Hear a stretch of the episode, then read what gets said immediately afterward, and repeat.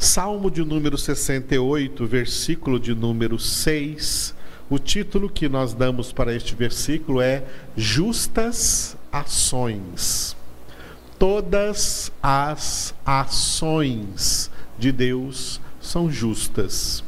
E no decorrer de todo o saltério, uma das coisas que o livro dos Salmos traz são é, expressões descritas das justas ações de Deus. E é isso que ocorre neste versículo de número 6 do Salmo 68.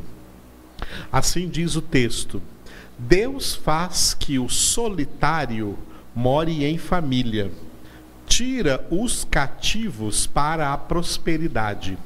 Só os rebeldes habitam em terra estéril. Repetindo, Deus faz que o solitário more em família, tira os cativos para a prosperidade. Só os rebeldes habitam em terra estéril. Este versículo ele possui é, duas partes, parte A e parte B. A parte A, o título da parte A, solitário e cativos. Deus faz que o solitário more em família, tira os cativos para a prosperidade. Essa parte A também está dividida em duas pequenas partes. A linha é o solitário. Deus faz que o solitário more em família. Eu grifei aí para vocês de branco a palavra solitário. Deus faz que o solitário more em família. Um dos problemas que muita gente demonstra na sua vida emocional é o medo da solidão. Efetivamente, nós não fomos criados para a solidão. E é por isso que, algumas vezes na Escritura, o próprio Senhor fala conosco: Não te deixarei só. Deus não nos deixa sós. Jesus disse: Não vos deixarei a sós. Enviarei o Consolador, rogarei ao Pai e ele enviará o Consolador que estará convosco para sempre. O próprio Jesus disse: Eis que estou convosco todos os dias até a consumação do século. Não estar sozinhos. Deus não nos quer sozinhos, por isso Ele é o primeiro a nos fazer companhia com a Sua presença. Quando o rei Davi escreveu o belíssimo Salmo 23, ele, ele disse: O salmo lá do Senhor é meu pastor. Ele diz em um dos versículos: Ainda que eu ande pelo vale da sombra da morte, não temerei mal nenhum. Por quê? Porque tu estás comigo. Ou seja, essa é expressão de Davi dizendo que não ele não é um solitário, eu não estou sozinho. Mesmo que eu esteja atravessando o vale da sombra da morte, não temerei mal nenhum, porque eu não estou sozinho. Tu, Senhor, meu bom pastor, tu estás comigo. Tem um fato interessante no início da Escritura à medida que Deus ia criando todas as coisas, você pode ler no primeiro capítulo do livro de Gênesis, a cada dia da criação, estava, tem, uma, tem um versículo repetindo assim: E Deus viu que isso era bom. E depois que Deus criou todas as coisas, no final de toda a criação, e Deus viu que tudo era muito bom. Deus, o próprio Deus viu que tudo quanto ele criou era bom.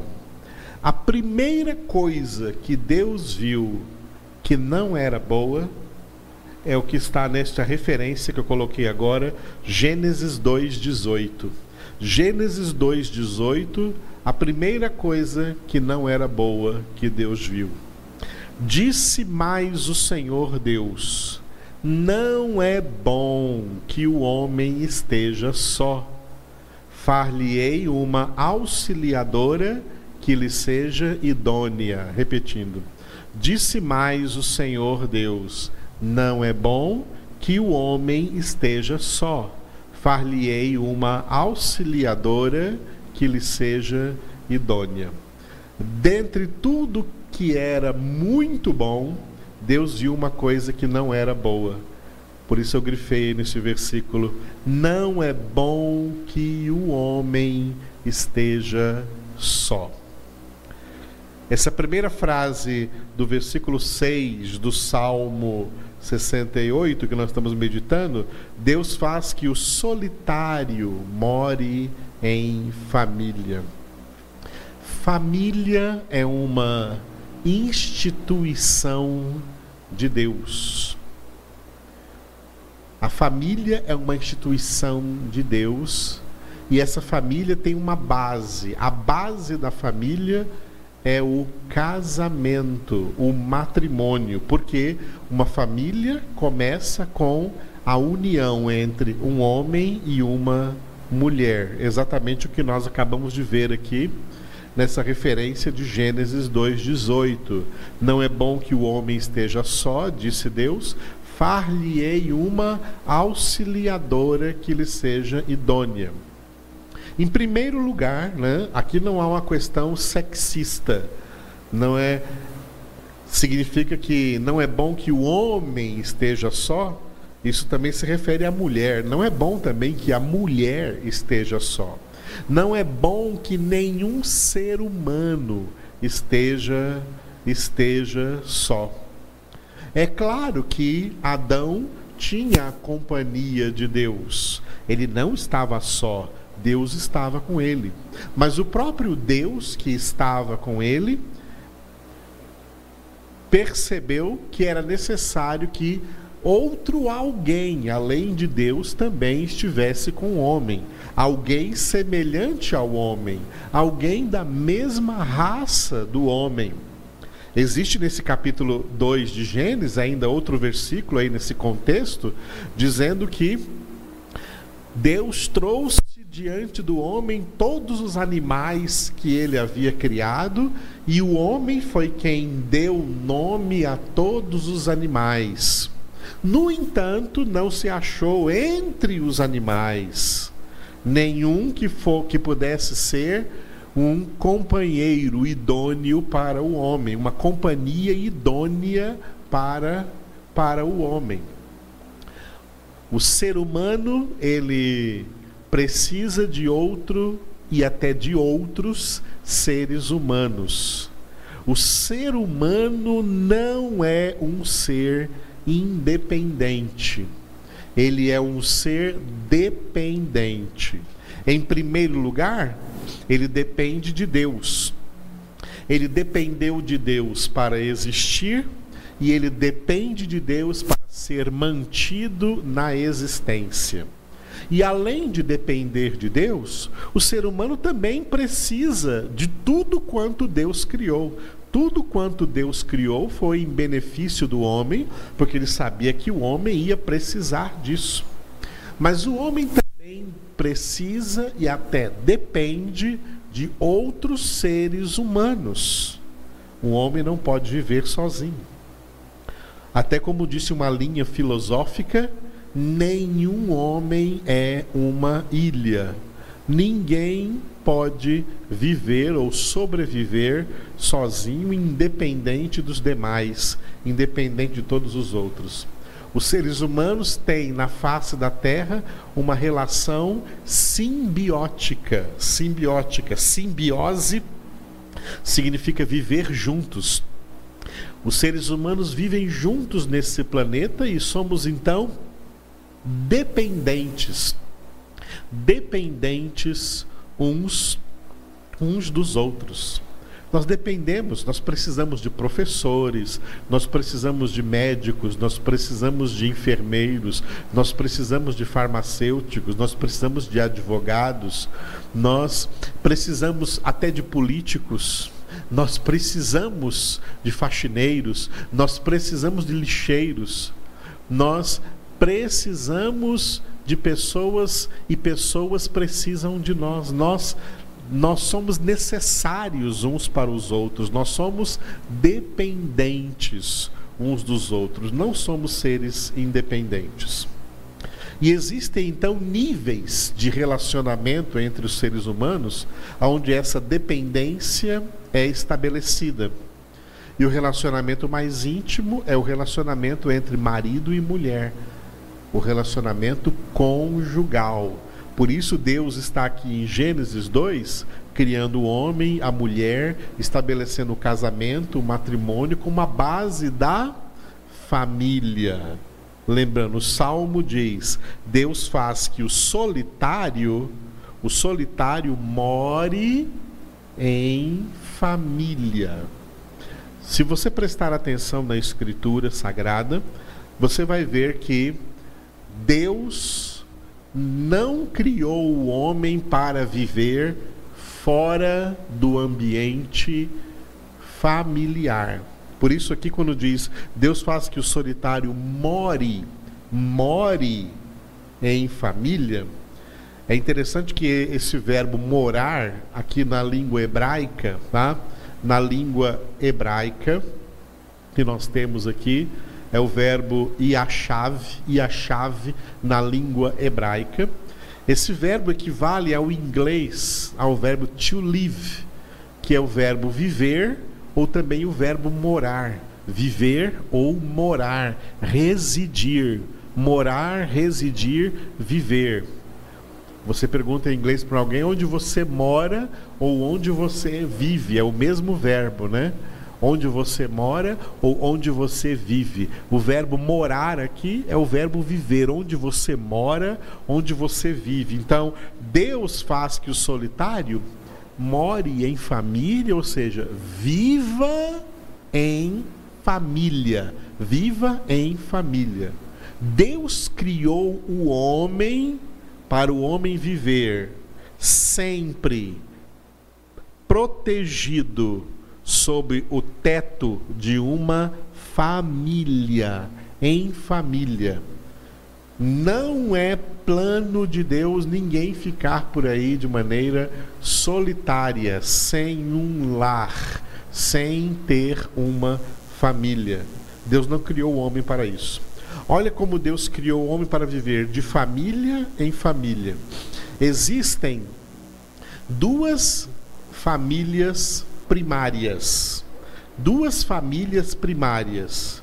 Existe a família secundária e existe, existe uma família secundária e existem duas famílias primárias. A família secundária, para começar pela secundária, a família secundária é a família do parentesco, tá? A família do parentesco, pessoas que fazem parte da sua da sua árvore genealógica, mas não necessariamente moram com você na mesma casa. Tá? Não necessariamente moram com você ou você mora com eles na mesma casa. Primos, sobrinhos, tios, avós, etc. Tá?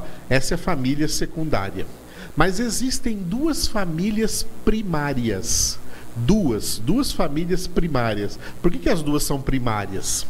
A primeira família primária é a família onde o homem é filho, onde ele é filho, onde ele vive ali sob a tutela do seu pai e da sua mãe, dos seus progenitores, dos seus pais.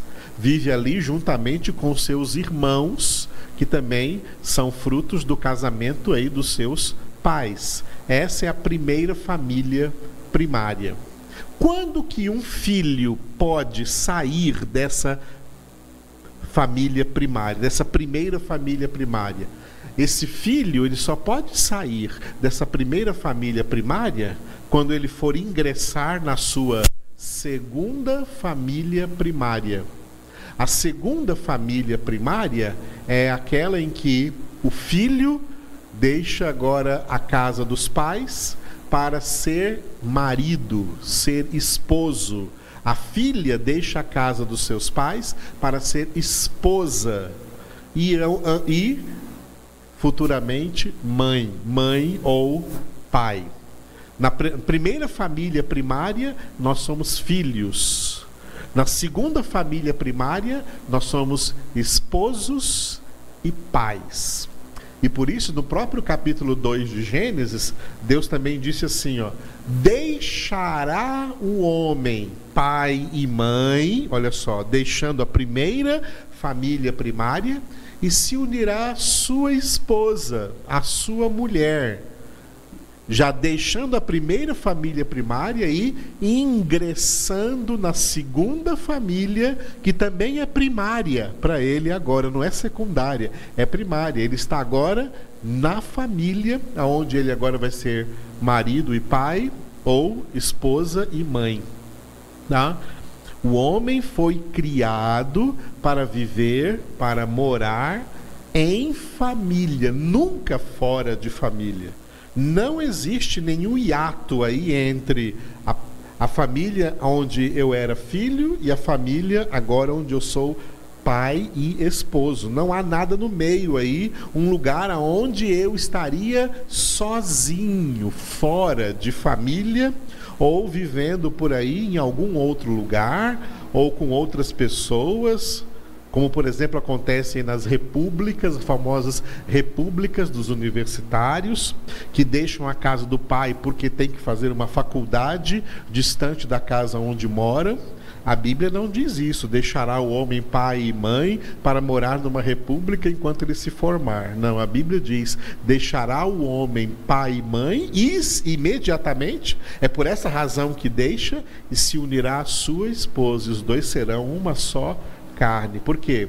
O plano de Deus para o homem é viver em família. A vida em família traz uma certa proteção, um certo cuidado, uma certa manutenção sobre as pessoas. E quem sai ou foge a este refúgio familiar fica à deriva aí neste mundo perigoso, violento, difícil, iníquo, atribulado, aonde essa pessoa pode aí perder a sua vida completamente, se perder completamente. Deus não criou o homem para ele viver de maneira solitária. É claro que vai haver algum caso especial, de acordo com algum chamado de Deus, como, por exemplo, foi chamado de Deus a Abraão. Quando Deus diz diretamente para Abraão. Aí, quando Deus está falando, é porque há um plano de Deus, há um projeto de Deus em relação a isso. Né? Sai da tua terra, da tua parentela, da casa do teu pai e vai para a terra que eu te mostrarei. Agora, fora um mandato específico do Senhor, o homem vive em família de família em família, tá? De família em família. Então, olha só, o homem nasce numa família onde ele é filho, ele cresce nessa família, ele sai dessa família para uma família onde ele vai ser marido e pai, e ele, nesse casamento, até que a morte o separe, ele só sai dessa família pela morte. Então, o homem foi criado por Deus para viver sempre em família. Por isso, família é uma instituição de Deus. Por isso, como família é importante. E como a família tem a base num casamento, como casamento é importante. E essas duas instituições divinas, casamento e família, têm sido destruídas no atual mundo secular em que nós vivemos, mundo que jaz no maligno. Casamentos destruídos, o conceito de casamento tem sido destruído por tanta promiscuidade e o conceito de família tem sido destruído. Mas esses conceitos são bíblicos. Essas instituições são divinas. Casamento é instituição de Deus, família é instituição de Deus, Deus que faz os que o solitário more em família. Ainda na parte A do versículo 6 do Salmo 68, fala dos cativos. Deus tira os cativos para a prosperidade. Deus tira os cativos, eu grifei a palavra cativos, os cativos para a prosperidade. Todas as pessoas, por causa do pecado, vêm ao mundo cativos do pecado, da carne, do mundo, do diabo e, consequentemente, da condenação. Somente aqueles que Deus tira do império das trevas, liberta do império das trevas, como está escrito em Colossenses 1,13, e os transporta para o reino do Filho do seu amor, é que recebem exatamente essa justa ação de Deus descrita aqui no Salmo 68, 6. Deus tira os cativos, cativos espiritualmente, viu? Para a prosperidade. Que prosperidade?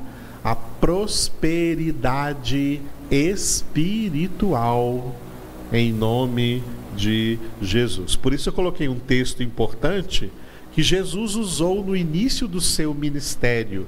A gente lê lá em Lucas capítulo 4, Jesus na sinagoga de Nazaré, lendo esse texto do profeta Isaías. Isaías 61, de 1 a 2, versículos 1 e 2. O Espírito do Senhor Deus está sobre mim, porque o Senhor me ungiu para pregar boas novas aos quebrantados Enviou-me a curar os quebrantados.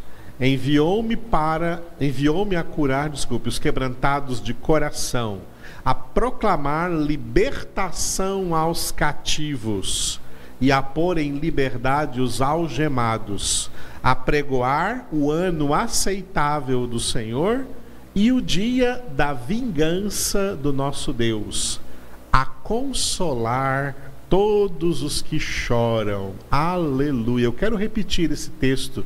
Veja esse texto ainda na sua tela e deixe que essas palavras curem você nesse momento. Palavras vivas de Deus. Palavras ditas pelo próprio Jesus. É Jesus dizendo para nós: O Espírito do Senhor Deus está sobre mim, porque o Senhor me ungiu para pregar boas novas aos quebrantados. Enviou-me a curar os quebrantados de coração, a proclamar libertação aos cativos e a pôr em liberdade os algemados e a pregoar o ano aceitável do Senhor e o dia da vingança do nosso Deus a consolar todos os que choram. Aleluia. Em suma, esse texto declara que Jesus veio operar a obra da salvação. A obra da salvação é a verdadeira libertação dos cativos. É por meio da obra da salvação que Deus nos libertou do império das trevas e nos transportou para o reino do Filho do seu amor, em quem temos a redenção, a remissão dos pecados. Éramos cativos do império das trevas e agora somos filhos de Deus no reino do Filho do seu amor, Agora somos, usando a mesma palavra, cativos de Deus. Deus nos cativou. Somos cativos de Deus ele nos conquistou, ele nos libertou, ele nos perdoou, ele nos salvou em Cristo Jesus. Ele nos tirou do império das trevas para a prosperidade espiritual. Para prosperidade espiritual. Por isso, Salmo 68, 6 diz que Deus tira os cativos para a prosperidade. Tem gente que não pode ler a palavra prosperidade na Bíblia que pensa logo que é prosperidade financeira, material. A palavra de Deus nos orienta a não nos preocupar com as coisas materiais, as coisas financeiras. A palavra de Deus nos orienta trabalhar na tranquilidade, com honestidade, sabendo que o trabalhador é digno do seu salário e contentar-se com isso, em nome de Jesus, com tudo quanto recebe.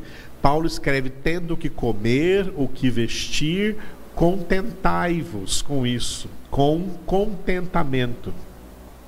Né? Mas o que a palavra de Deus está pregando aqui, acima, muito acima, infinitamente acima de prosperidade material, financeira, é prosperidade espiritual. É lamentável quantos crentes não são prósperos espiritualmente.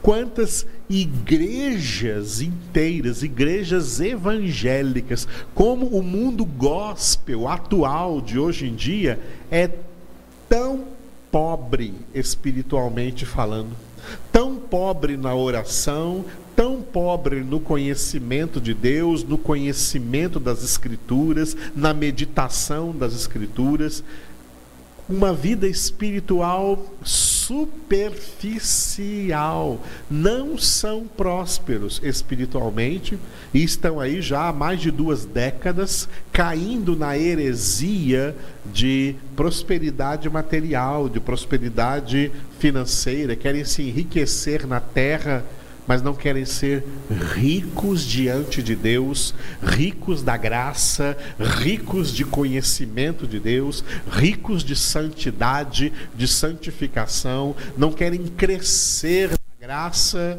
e no conhecimento do Senhor. É dessa prosperidade que a palavra de Deus está falando, e é dessa prosperidade que fala também lá no Salmo número 1 aonde diz: Bendito o homem que não anda no conselho dos ímpios, não se detém no caminho dos pecadores, nem se assenta à roda dos escarnecedores. Antes, o seu prazer está na lei do Senhor e na sua lei medita de dia e de noite.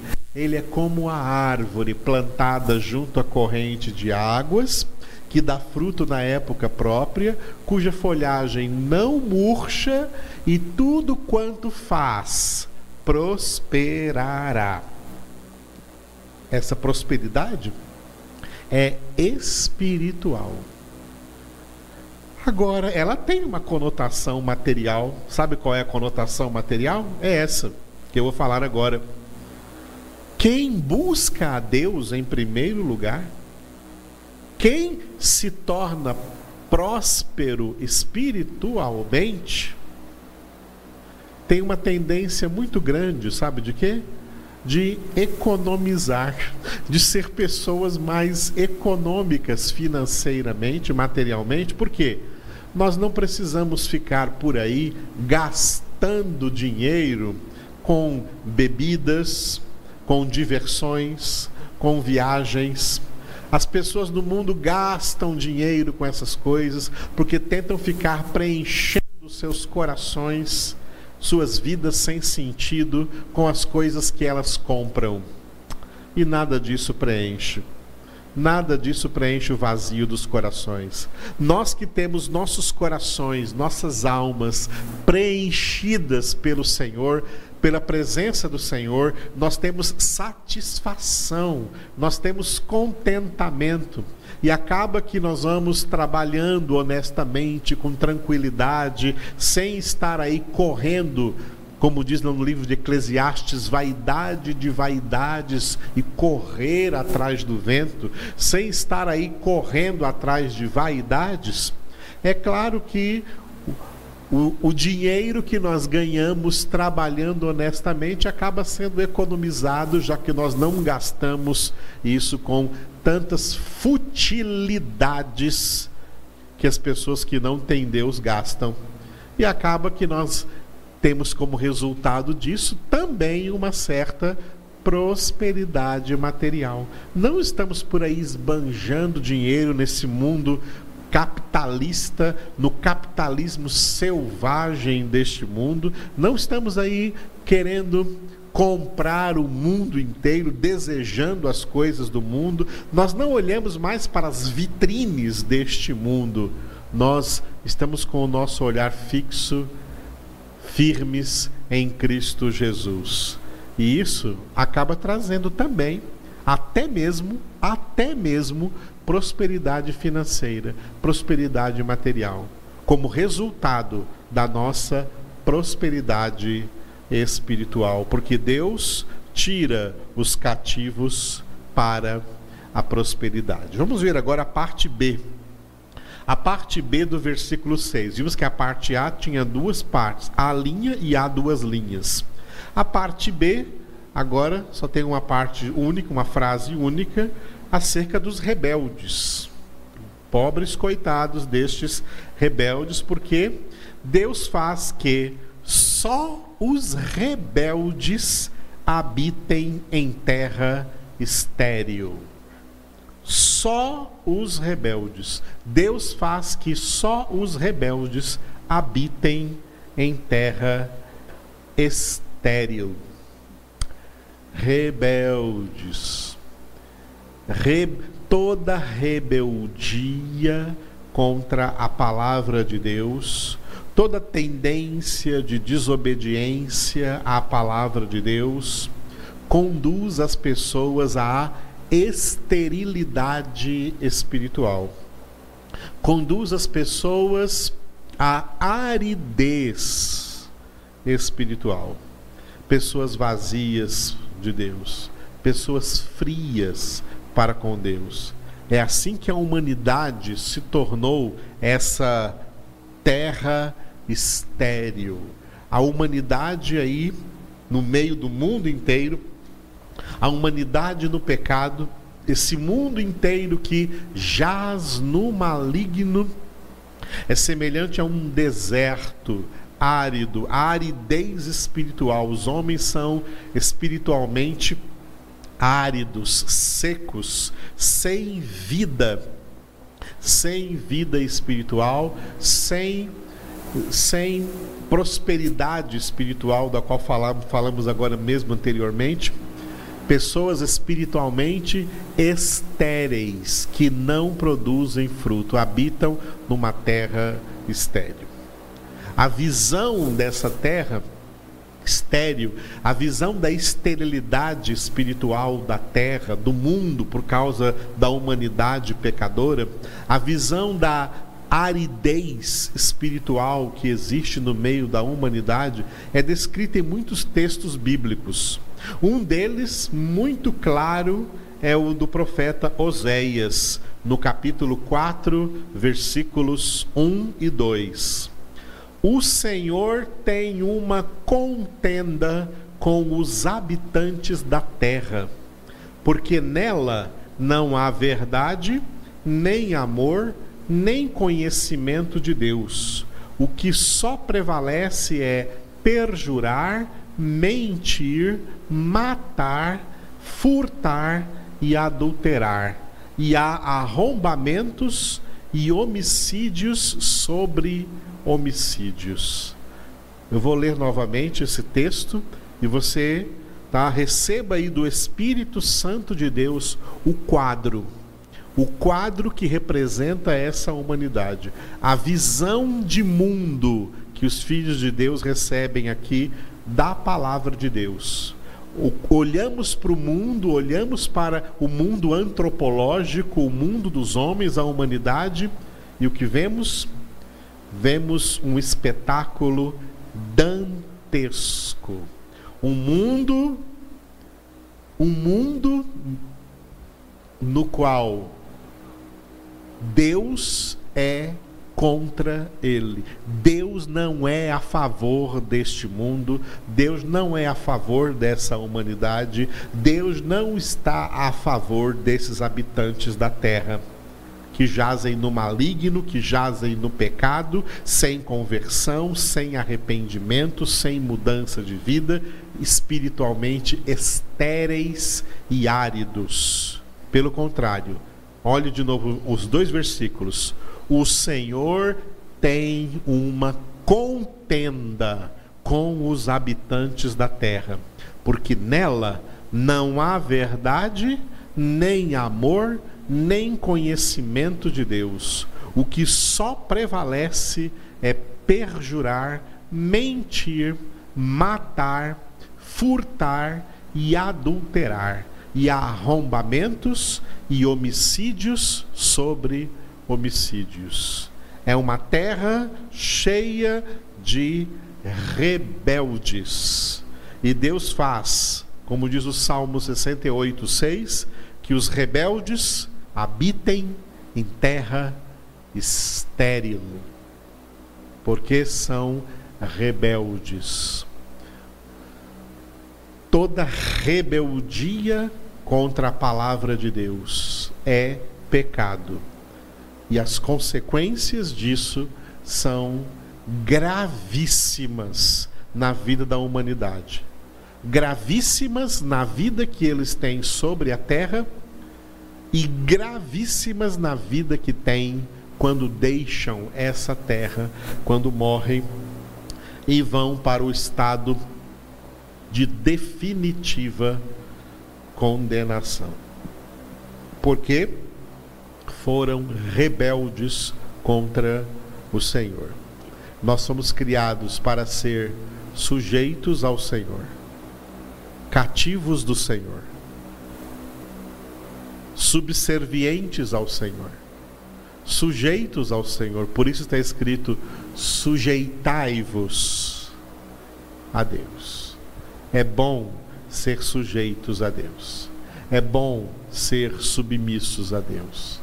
É bom obedecer a Deus. Como só ganhamos com a obediência ao nosso Deus. E como enxergamos que a rebeldia só traz consequências ter aterradoras sobre a humanidade. Porque os rebeldes habitam numa terra estéril, uma terra que nunca vai dar o que eles gostariam de colher, a não ser tristezas, frustrações, decepções, tragédias e morte os rebeldes habitam em terra estéril. Não seja rebelde, seja obediente ao Senhor. Oremos a Ele. Obrigado, Senhor, porque Tu és o Deus quem, que operas justas ações. Tu és o Deus que fazes que o solitário more em família És tu quem tiras os cativos para a prosperidade, e és tu quem fazes os rebeldes habitarem em terra estéril. Tu és justo, Senhor, em todas as tuas ações. Nós te louvamos pela tua justiça expressa em tudo quanto tu realizas na vida de todas as pessoas, tanto na vida dos salvos como na vida dos condenados. A ti, portanto, Senhor, toda a glória, toda a honra e todo o louvor. Que os teus filhos recebam agora, Senhor, espírito de obediência, de sujeição à tua palavra. Espírito Santo guia todos os filhos e filhas de Deus a obedecerem ao Senhor, a obedecerem à verdade, a obedecerem à palavra, para viverem em situação de prosperidade espiritual e não em situação de esterilidade e aridez espiritual. Eu te peço em nome de Jesus. Eu oro a Ti, Senhor, pelo Douglas, que fez aniversário na última quinta-feira, dia 23. Abençoa poderosamente a vida dele, da Verônica, da Rafaela e da Emanuela. Entregamos essa família em tua presença, enche-os, ó Deus, com teu Espírito Santo. Obrigado, Senhor, pela grande alegria que o Senhor deu nesta sexta-feira, dia 24, para o Leandro e a Fernanda. O nascimento do filhinho deles, o Davi Lucas, no aniversário do Leandro. Abençoa, Senhor, essa criança, abençoa os dois e nós apresentamos a Ti, diante dessa palavra que foi anunciada aqui, no Salmo 68, versículo 6, nós apresentamos a Ti e consagramos a Ti, ó Pai, a vida do Davi Lucas neste momento.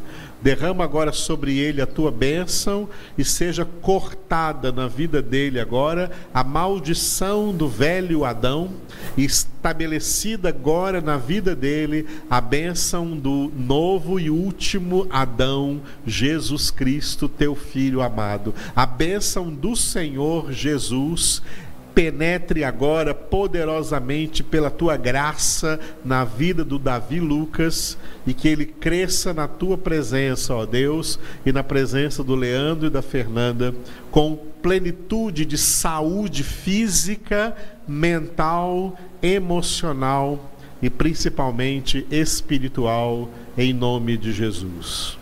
Te louvamos por esse dia de hoje, esse sábado, dia 25, aniversário da Ada.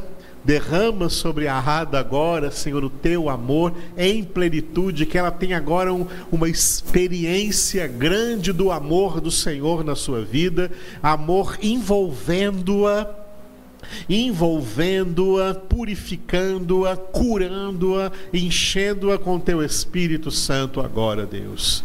Toca nela, que ela sinta agora o calor da tua presença, o gozo da tua presença no seu interior, no seu exterior. Abençoa a vida dela, a vida do Guilherme, seu esposo, em nome de Jesus. Abençoa também o Danielzinho, Senhor, que faz hoje mais um aninho de vida. Abençoe, encha ele com a tua presença, com o teu Espírito Santo, que ele cresça diante do Senhor. Abençoa a Mônica, a Gabriela, a Luana, toda essa casa, toda essa família, protege essa família que é família do Senhor e que eles cresçam aí espiritualmente na tua presença, na tua prosperidade, ó Deus, em nome de Cristo Jesus. Eu oro também pela Sofia Marran, que fez, faz aniversário também hoje. Abençoa a vida dela, Senhor, enche ela com o teu amor, que ela verdadeiramente possa te conhecer na sua vida, para ter uma vida de prosperidade espiritual na tua presença, ó Deus, em nome de Jesus. Abençoa todas as pessoas que têm sido fiéis e também generosas dos seus dízimos e nas suas ofertas, nas suas doações para a construção do nosso futuro salão, onde estaremos reunidos para a tua glória. Multiplica, Senhor, sobre a vida delas tudo quanto elas têm doado, porque é isso que o Senhor faz na lei da semeadura, porque tu amas a todos que dão com alegria.